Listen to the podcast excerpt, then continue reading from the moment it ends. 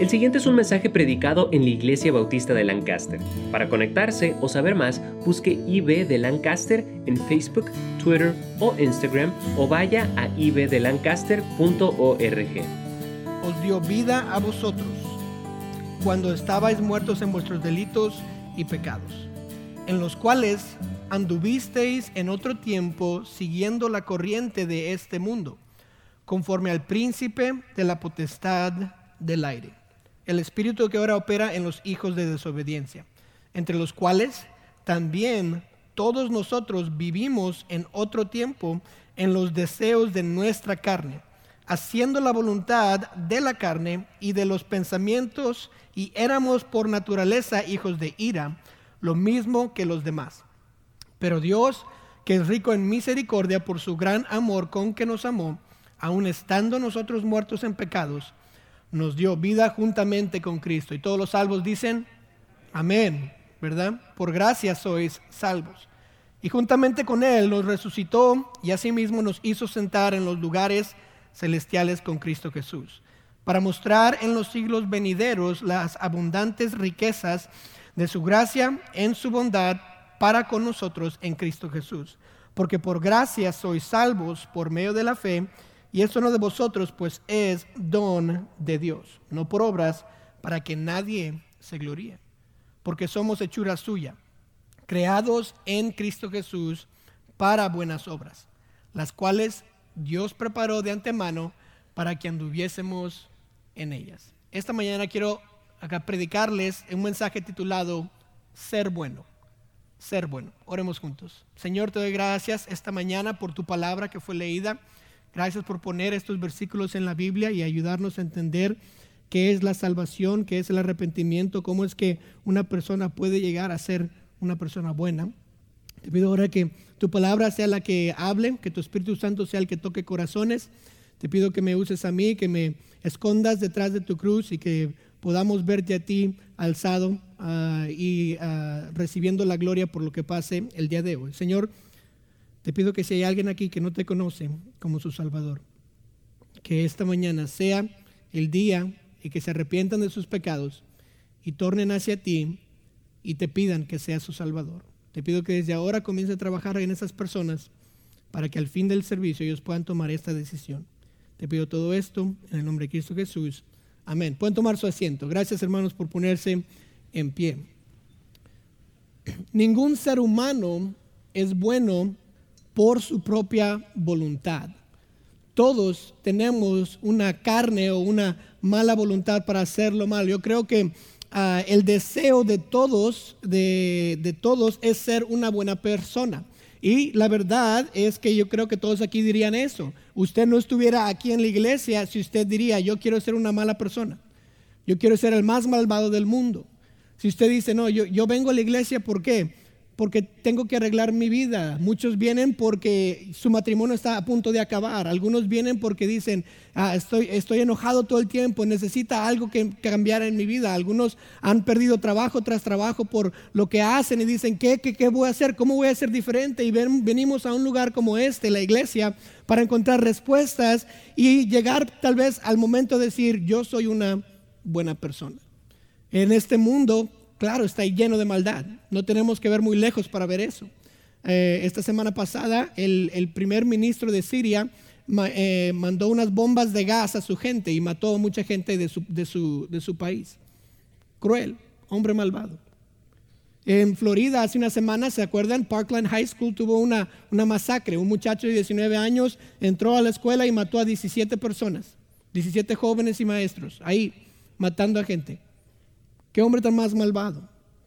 En Venezuela, Nicolás Maduro es uno de los dictadores ah, peores que ha tenido ese país o peores en el mundo y está allá en Nicaragua, si usted no sabe, uh, Nicaragua, perdón, en Venezuela, ellos ni siquiera tienen papel de baño a veces, a veces no tienen comida.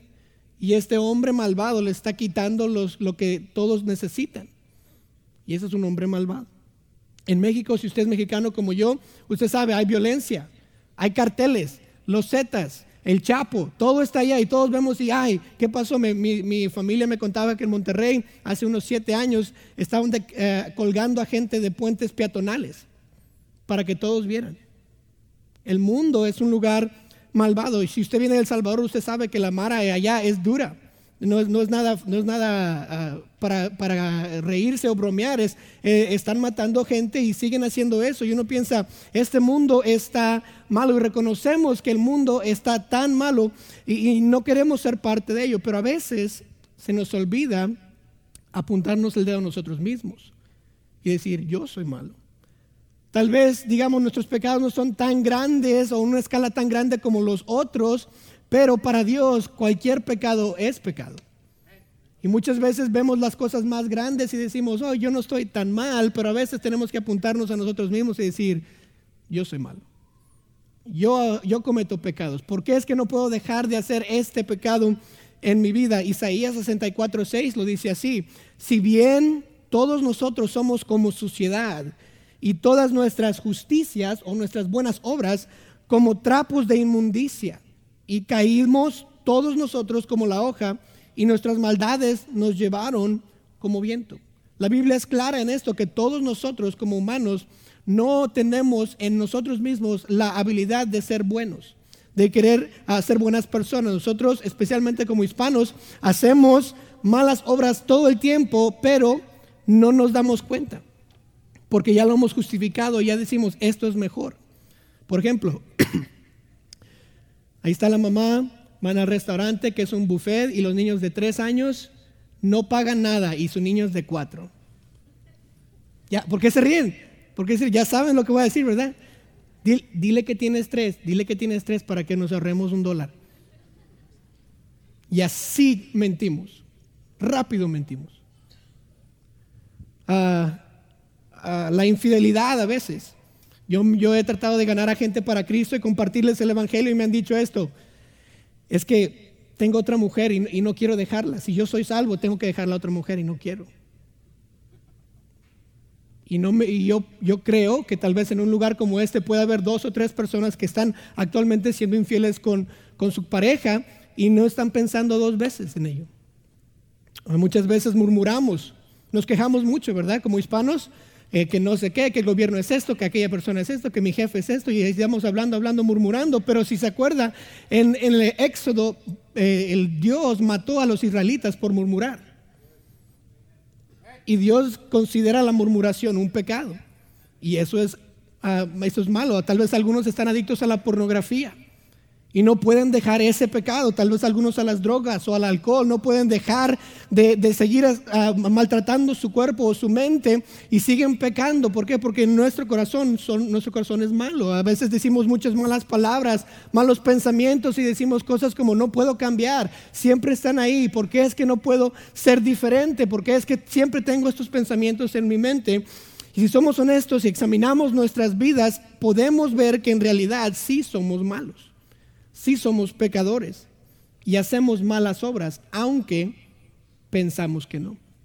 Pero si somos honestos, la Biblia lo dice claramente, Romanos 3:23, por cuanto todos pecaron y están destituidos de la gloria de Dios. Romanos 5:12 lo dice otra vez, por tanto, como el pecado entró en el mundo por un hombre y por el pecado la muerte, así la muerte pasó a todos los hombres por cuanto que todos pecaron. Romanos 3, 10 dice, como está escrito, no hay justo ni aún uno. La Biblia es clara, todos nosotros no somos las buenas personas que queremos ser, pero tenemos este dilema. Yo quiero ser bueno. ¿Cómo es que haciendo estas malas obras las sigo haciendo, pero yo quiero ser bueno? ¿Cómo es que sigo pecando si es que quiero y tengo este deseo de ser bueno? Pablo nos da un poco de, de, ideas aquí en este dilema, porque él tuvo el mismo dilema que nosotros tenemos. Dice Romanos 7, 18, y Pablo está hablando aquí y dice, y yo sé que en mí, esto es en mi carne, no mora el bien, porque querer el bien está en mí, pero no el hacerlo. El querer hacer bien en mí, pero no el hacerlo. Pablo, yo creo que todos los que conocen al apóstol Pablo dirían que él es un cristiano ejemplar, alguien que podemos seguir nuestra vida o imitar como él hizo ah, el cristianismo y seguir adelante, pero él mismo decía, el querer hacer el bien está en mí, pero no hacerlo. Esta batalla está con todos y todos queremos decir, yo quiero ser bueno. Los, creo que los niños son un buen ejemplo de esto, ¿verdad? Cuando ellos nacen no conocen nada y empiezan a ser muy envidiosos, ¿verdad? Rápido, dame leche, dame leche para mí, dame el juguete para mí, ¿verdad? Levántate a las 2 de la mañana porque tengo hambre, ¿verdad? Ni siquiera piensan dos veces, ¿verdad? 2 de la mañana. Son bien enojones, ¿verdad? Mi niña tiene, tiene siete meses y cuando le quitamos comida o la botella, y empieza a gritar, ¡Ah, quiero comida! Así rápido se enoja y no es nada. Son bien egoístas, ¿verdad? Mis niñas, no sé si usted tiene niños, usted sabe esto, se pelean por los juguetes. ¿Y qué dicen? Mío, mi muñeca, mi pelota, mi iPad. Ahora ya, ya todos, todos los niños tienen iPad, ¿verdad? Mi iPad. Todo dicen, ¿por qué? Porque son egoístas y, también ah, son ingratos, ¿verdad? No le dicen gracias, lo usan, lo molestan y nunca les dan gracias. Son malvados estos niños. Lo malo es que estas maldades, estos malos hábitos se desarrollan y al crecer vemos el resultado de ello. Y ese es un ejemplo muy, muy ah, bueno para eso. Al crecer se desarrollan. Llegamos a un momento en nuestra vida que lo normal, ah, que lo malo es lo normal y me acostumbro y a hacer las cosas ah, y hago tal vez algunas cositas buenas para apaciguar mi mente, como venir a la iglesia, pero de todas maneras sigo siendo una mala persona, sigo haciendo pecados, cometiendo estos pecados. Ahora, sabemos todos que en nuestro corazón está esta batalla. Y lo bueno es que Dios tiene una solución para esta batalla. Dios tiene una manera que podemos resolucionar este dilema que todos tenemos. Quiero ser bueno, pero sigo haciendo cosas malas. Quiero ah, agradar a Dios, pero sigo pecando. ¿Cómo es que puedo hacer eso? Dios provee la solución y ya no tiene que sentirse con este dilema si es que continúa y vemos este pasaje, lo que tenemos. Queremos ver ah, cómo es que voy a llegar a hacer las buenas obras.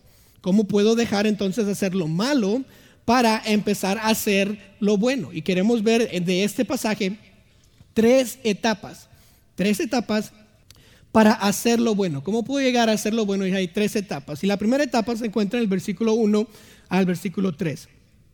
La primera etapa es la etapa de la esclavitud. Esclavitud. Dice la palabra de Dios, y Él os dio vida a vosotros cuando estabais muertos en vuestros delitos y pecados, en los cuales anduvisteis en otro tiempo siguiendo la corriente de este mundo, conforme al príncipe de la potestad del aire, que ahora opera en los hijos de desobediencia, entre los cuales también nosotros vivimos en otro tiempo en los que deseos de nuestra carne, haciendo la voluntad de la carne y de los pensamientos, y éramos por naturaleza hijos de ira, lo mismo que los demás. Notó la esclavitud que está aquí, comenzando con el versículo 1, dice que estabais muertos en vuestros delitos y pecados. Pregunta, ¿qué puede hacer un hombre muerto? Nada. Está esclavizado a donde está, no puede moverse. Al momento de estar muertos en nuestros delitos y pecados, somos esclavos a los pecados. Notó las, las tres diferentes formas o las tres cosas que nos ayudan a pecar. La primera la encontramos en el versículo 2, en los cuales anduviste en otro tiempo siguiendo la corriente de este mundo. Este mundo es la primera Ah, cosa que nos ayuda a pecar. La segunda sigue adelante, dice el, al príncipe de la potestad del aire, hablando de el diablo. Satanás es la otra persona que nos ayuda a pecar. Y terceramente, la cosa que nos, otra cosa que nos ayuda a pecar, dice, es nuestra propia carne, haciendo la voluntad de la carne y de los pensamientos, hablando en el versículo 3, de nuestra propia carne, el mundo, el diablo y la carne son los que nos ayudan a nosotros a pecar y son las cosas y el pecado es el que nos mantiene esclavizados. Es, ah, ah, hay una razón muy simple que seguimos pecando, es porque estamos atados a este pecado y tenemos tres enemigos que nos ayudan a seguir estando atados, que es el, mundo, el, el diablo y la carne. Ahora, la palabra de Dios dice la corriente de este mundo. Está hablando de la filosofía, sus pensamientos, qué es lo que ellos piensan, cómo se mueven. Y lo interesante de una corriente es que no tiene que hacer nada para ser llevado. ¿Verdad? Si usted ha ido a un parque o a un, río, se pone en un tubito y ¿qué pasa con la corriente? Lo lleva, ¿verdad? Y todos, qué divertido, uh, se van, ¿verdad? Hasta el fin del, río. Pero, pero el mundo es así. Usted no tiene que hacer nada para que la corriente de este mundo, la filosofía de este mundo le lleven a pensar diferente, le lleven a actuar diferente, le animen a seguir pecando, porque si usted sabe, el mundo es perverso. Todo lo que está en la televisión, todo lo que está en Hollywood, todo lo que está en los, en, los rótulos que están en la carretera es perverso. Y es fácil y ser llevado por la corriente del mundo. Ahora, la otra que dice es, la, es Ah, el espíritu de desobediencia o el príncipe de, este mundo, hablando del diablo. Y es interesante que pone que el espíritu de desobediencia en el versículo 2, porque todo lo que viene del diablo es desobediencia. Toda desobediencia es de Satanás. Cualquier desobediencia. Dios puso una regla, puso ah, una autoridad en nuestras vidas y Satanás lo único que quiere hacer es que desobedezcamos. ¿No me cree? Vayamos a Génesis capítulo 3, ¿se acuerdan? En Génesis 3, Satanás como una culebra, una serpiente malvada, astuta, se fue y le dijo que a Eva, ¿se acuerdan? ¿Con qué dijo Dios? Este es el único árbol que no puedes tomar, cómetelo, no hay problema, desobediencia. Toda desobediencia viene de un hombre y ese hombre es Satanás. Y Satanás nos ayuda a qué? a pecar, a seguir desobedeciendo, a seguir haciendo lo malo, a pecar. Ahora, los deseos de nuestra carne es la otra cosa que mencionó la Biblia en el versículo 3. Ahora, yo tengo deseos, usted tiene deseos, y la, verdad, nuestros deseos son malos. Queremos lo que no es nuestro, deseamos las mujeres que no son nuestras, queremos las cosas que no hemos comprado o trabajado por ello y robamos. ¿Por qué? Porque nuestro deseo lo toma. Si se acuerdan de la historia de Acán, Acán eh, era un israelita que fue y combatió en la batalla de Jericó. Después de la batalla de Jericó, él fue a una de las tiendas y se robó cosas, materiales.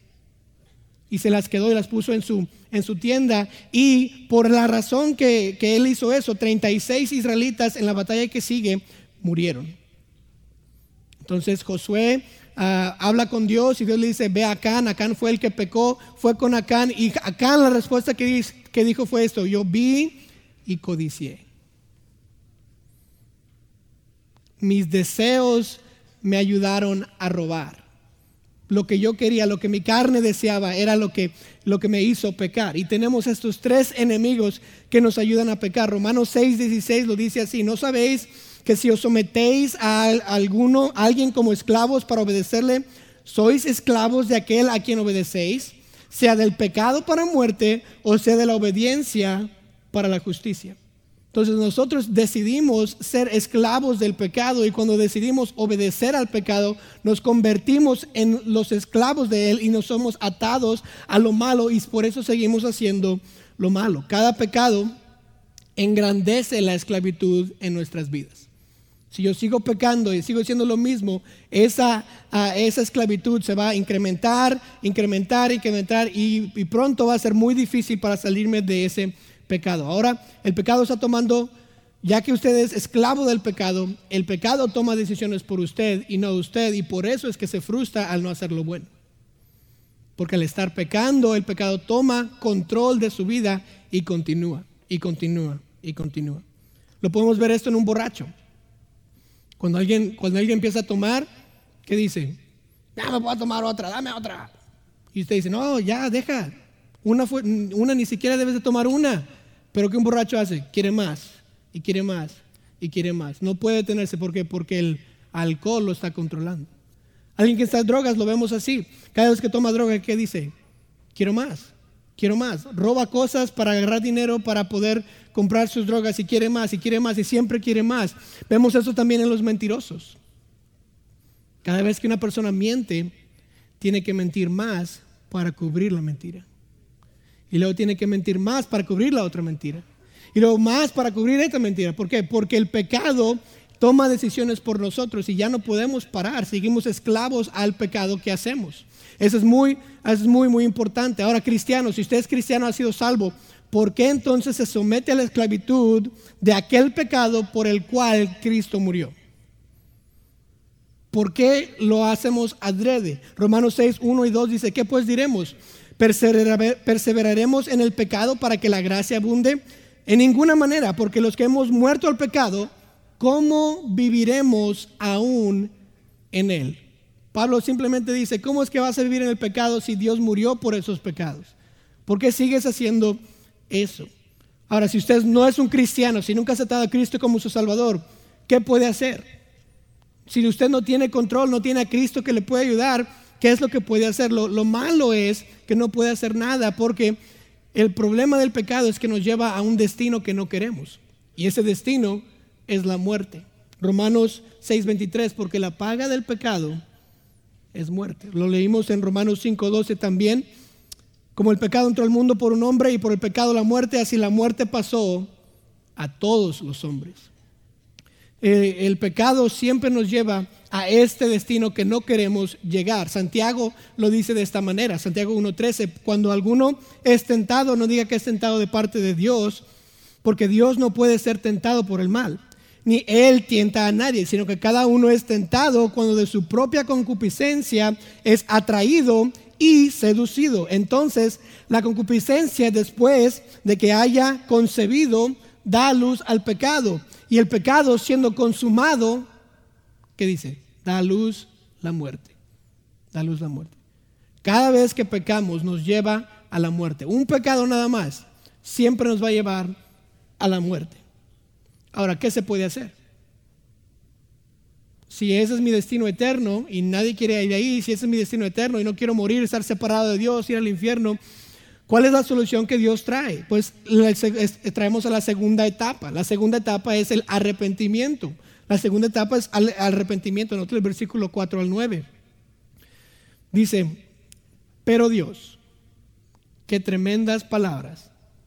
Después de que estábamos atados al pecado, esclavos al pecado, siendo ayudados por el mundo, la carne y el diablo, dice, pero Dios, que es rico en misericordia por su gran amor, con que nos amó, aun estando nosotros muertos en pecado, nos dio vida juntamente con Cristo, por gracia sois salvos, y juntamente con Él nos resucitó y asimismo nos hizo sentar en los lugares celestiales con Cristo para mostrar en los siglos venideros las abundantes riquezas de su gracia en bondad para con nosotros en Cristo Jesús, porque por gracia sois salvos por medio de la fe, y esto no de vosotros, pues es don de Dios, no por obras, para que nadie se gloríe. No todo el arrepentimiento ahí, no todo el cambio, la diferencia. Las primeras dos palabras son, ah, son asombrosas para mí. Dice, pero Dios. la palabra pero quiere decir, si ustedes conocen eh, eh, la gramática, ¿verdad? La ortografía, quiere decir que lo que pasó antes del pero ya es anulado, ¿verdad? Ya no existe.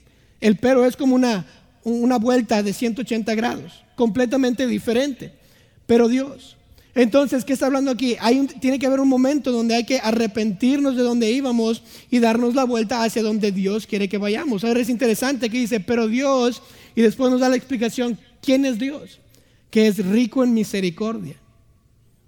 Él pudo haber dejado que nos muriéramos en nuestros pecados. Eso era justo para nosotros morirnos en nuestros pecados. Pero Dios, que es rico en misericordia, que nos amó con el amor que nos amó. Entonces Dios tiene amor, Dios tiene misericordia. ¿Qué pasó con ese amor y misericordia? Nos dio vida juntamente con Jesús. Estábamos que muertos en delitos y pecados. Cristo nos dio vida, vida. Es, es asombroso esa palabra, pero Dios, segunda de Pedro 3.9 dice esto, el Señor no retarda su promesa, según algunos la tienen por tardanza, sino que es paciente para con nosotros, no queriendo que ninguno perezca, sino que todos procedan al arrepentimiento, al que al dejar de estar muertos en pecado y decir, Señor, tú eres, el, tú eres mi Señor, yo quiero seguirte a ti, dame la vida que tú ofreces, la vida eterna. Ese es un arrepentimiento. Dios quiere que todos aquí se arrepientan del pecado que han, que han cometido y vayan a Dios. Note que Romanos 5.8 lo dice así, más Dios muestra su amor para con nosotros en que siendo aún pecadores, Cristo murió por nosotros. ¿Verdad? El versículo 5 um, lo dice, aún estando nosotros muertos en pecado, nos dio vida juntamente con Cristo. Notó que la misericordia y el amor de Dios es mostrado, se, se nos enseña por el simple hecho de que Jesús murió por nosotros sabiendo que nosotros no teníamos ah, la, habilidad de ser buenos, sabiendo que nosotros no podíamos pagar ah, por nuestros pecados, por nuestras buenas obras, dijo, Jesús lo va a hacer, Dios muestra su amor cuando Cristo murió por nosotros y al momento de Él mostrarlo nosotros recibir a Jesús, podemos darle vuelta a nuestra vida y seguir hacia lo bueno. Ahora, los versículos continúan y dicen, por ejemplo, el versículo 8, porque por gracia sois salvos por medio de la fe. Y estamos ahora pensando, pero ¿para qué necesito ser salvo? ¿De qué necesito ser salvo? Del castigo y de la muerte. ¿Verdad? el pecado nos, nos mata espiritualmente aquí en la tierra, pero al final de que acabemos nuestra vida aquí en la tierra, vamos a pasar una muerte separados de Dios, como dijo el versículo, están destituidos de la gloria de Dios, queriendo decir que cuando eh, muramos en nuestra tierra vamos a pasar la eternidad en un infierno donde no está Dios. Estamos separados de Dios. Pero dice, por eso necesitamos ser salvos. Ahora la salvación dice que por gracia sois salvos. Ahora la gracia es un don inmerecido, un regalo inmerecido. Nosotros no merecíamos esto. La misericordia es diferente. La misericordia es no darnos lo que merecemos y la gracia es darnos algo que no merecemos. Y Dios es los dos. Dios no nos va a dar la condenación eterna que es el infierno y Dios nos va a dar la vida eterna que está en el cielo. Por eso Dios es misericordia y tiene gracia. Por eso la gracia es importante porque es un don, es un regalo. No puede comprar la gracia. Es, es, sería ridículo comprar algo que es un regalo. Y luego dice, porque por gracia sois salvos por medio de la fe. La gracia es la parte de Dios. Dios dice, yo te voy a dar algo que no mereces, que es la vida eterna. La fe es lo que yo ejercito para poder recibir esa vida eterna. Cuando yo digo, Señor, yo no puedo, yo soy malvado, yo tengo que pagar por mis pecados, pero tu Hijo Jesús murió en la cruz por mis pecados y los pagó completamente, te acepto. Cuando hacemos eso, Dios nos da la vida eterna y eso se llama fe. Yo creo en ti, pongo mi, confianza total en ti, no en lo que yo puedo hacer. ¿Por qué? Porque yo ya soy malo. No hay nada bueno que podamos hacer para poder ser salvos. ¿Por qué? Porque ya somos malos, ya somos pecadores. Entonces necesitamos a alguien que fue perfecto para que cubra, cubra ese pecado. En Romanos 6:23 dice, porque la paga del pecado es muerte. Y lo dice así el resto del versículo, más la dádiva de Dios, el regalo de Dios, es vida eterna en Cristo Jesús. La única manera de dejar el pecado, de dejar ser, ser malos, es pedirle a Jesús que venga y entre en mi corazón. ¿Para qué? Para que entonces Él me limpie de mis pecados y pueda dar la vuelta. Ahora Jesús eh, es nuestro Salvador, es el que vino a esta tierra para salvarnos. Él, él como no es como cualquier otro hombre, él nació de una virgen, queriendo decir que no tiene pecado que le fue heredado de Adán. Él aparte de, nacer de una virgen, él, él vivió una vida perfecta. Él nunca pecó. Y si él nunca pecó, ¿por qué murió? Si Jesús hubiera pecado, él necesitaría morir por sus pecados. Pero Jesús nunca pecó, entonces no necesitaba morir, nunca debió haber muerto. ¿Y por qué lo hizo? Porque alguien tiene que pagar por esos pecados. Y Jesús pagó por los pecados que usted y yo cometemos y cometimos. Ahora la pregunta es simple. Si usted no, nunca ha reconocido o, pedido a Jesús que fuera su Salvador, ¿le ha, ¿le ha pedido usted a, a Jesús que fuera su Salvador? Si usted dice, esto es nuevo para mí, ¿sabe cómo es que puede aceptar el regalo de Dios, el don de la vida eterna? ¿Ha habido tal vez un momento en su vida que usted ha puesto su fe completamente y totalmente en Jesús y nada más para salvarle? ¿O no lo ha hecho todavía. Al final del servicio vamos a tener tiempo para que usted pueda hacer esa decisión. Ahora, esa es la etapa número dos. Primero la etapa es la esclavitud. Segundo la etapa es ah, el arrepentimiento. Y la tercera etapa nos encontramos en el versículo 10. El versículo 10. Es la libertad. La tercera etapa es la libertad. Porque somos hechura suya, creados en Cristo Jesús, para buenas obras las cuales Dios preparó de antemano para que anduviésemos en ellas. ¿Notó lo que dice? Usted y yo cuando somos salvos, cuando recibimos a Jesús, ahora Dios quiere que hagamos buenas obras. ¿Y cómo es que podemos hacer esas buenas obras? pues obviamente no lo podemos hacer en nuestra carne, en nuestra naturaleza. Tenemos que estar ah, apoyándonos en Jesús y Él nos tiene que hacer las obras a través de nosotros. No es, no es hasta que tenemos a Jesús como Salvador que podemos hacer buenas obras o ser buenos, porque Jesús en mí es el que obra y que hace las buenas obras a través de mí. Romanos 8:12 2 lo dice así, dice, porque la ley del Espíritu de vida en Cristo Jesús me ha librado de la ley del pecado y de la muerte. ¿Notó eso? Nuestra vida en Cristo, el espíritu de vida en Cristo Jesús nos ha librado del pecado y de la esclavitud que teníamos en la muerte. Aún cuando una persona ahora es salva o recibe a Jesús, ahora puede y tiene la capacidad de vivir rectamente y puramente. Dios quiere que andemos en buenas obras. Para eso nos, hizo, eso es lo que dice el versículo 10, nos hizo para las buenas obras. Otra manera de verlo es Mateo 5:16, dice, ah, si así alumbre vuestra luz delante de los hombres para que vean vuestras buenas obras y glorifiquen a vuestro Padre que está en los cielos. Ahora, si Dios quiere que hagamos buenas obras, Él tiene que darnos la capacidad de hacer buenas obras. ¿Y cómo recibimos esa capacidad? Pues cuando uno es salvo, la Biblia dice que el Espíritu Santo de Dios viene y mora en nosotros. Ahora, esto no es algo que, muchos piensan que es como ah, la chiripiolca, ¿verdad? Que recibe el Espíritu Santo y uno empieza a moverse así, oh, recibe el Espíritu. No, no, no. eso, no es, eso no es el Espíritu Santo. El Espíritu Santo viene y mora en mí, queriendo decir que ahora está en mí y ahora puedo hacer qué? Buenas obras. No dice, cuando recibas el Espíritu va a ser la chiripiolca. Eso no es nada bueno. Dice, yo recibo el Espíritu, ah, ah, ah, perdón, Jesús viene en mí, yo lo recibo y ahora Él me ayuda a hacer buenas obras. ¿Por qué? Porque es lo que Dios quiere.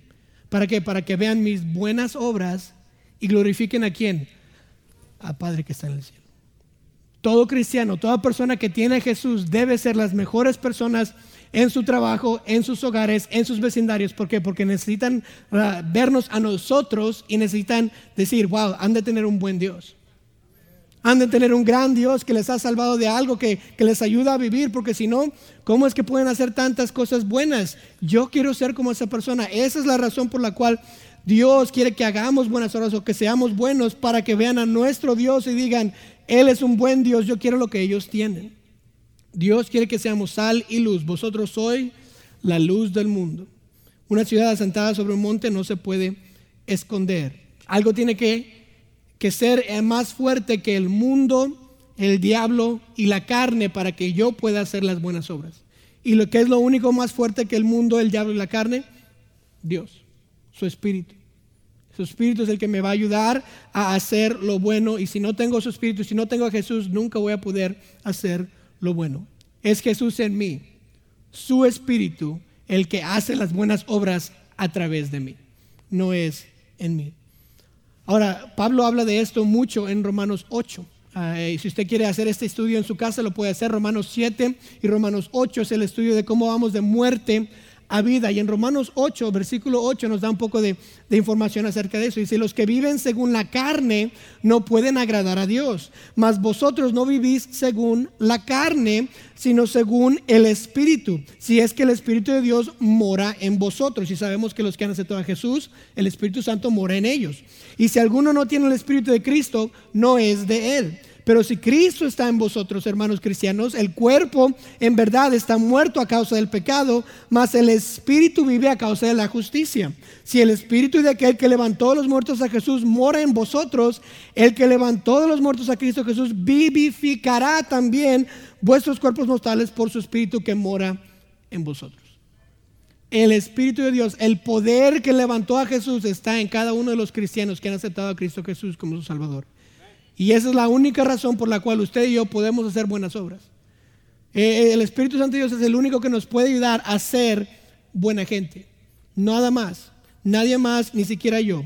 Ahora, si usted conoce a Pablo y cómo él escribía a, las iglesias, él estaba escribiéndole a la iglesia que estaba en Corinto, en 1 Corintios. Y les estaba hablando de que, cómo es que el poder de la salvación, el poder de Jesús puede cambiar la gente. Y está hablando de esto mismo de que estamos hablando, de cómo es que una persona hace cosas malas y después, por medio del Espíritu Santo, dejando que el Espíritu Santo obre en él, después de ser salvo, ahora puede ser buena gente. Note lo que dice acerca de esta gente. 1 Corintios 6, 9, si quiere ir ahí. No tiene, si, si no quiere ir ahí, escuche rápido. Dice, ¿no sabéis que los injustos no heredarán el reino de Dios? No erréis ni los fornicarios, ni los idólatras, ni los adúlteros, ni los afeminados, ni los que se echan con varones, ni los ladrones, ni los ávaros, ni los borrachos, ni los maldicientes, ni los estafadores heredarán el reino de Dios. ¿Qué pecados son más grandes, verdad? Diríamos, esa persona es, es malvada. Note lo que dice el siguiente versículo, lo que dice Pablo de estos corintios. Y esto erais algunos. ¿Notó? Dio la lista de pecados malos, de personas malvadas y eso, y esto eres algunos. Mas ya habéis sido lavados, ya habéis sido santificados, ya habéis sido justificados en quién? En el nombre del Señor Jesús y por el Espíritu de nuestro Dios.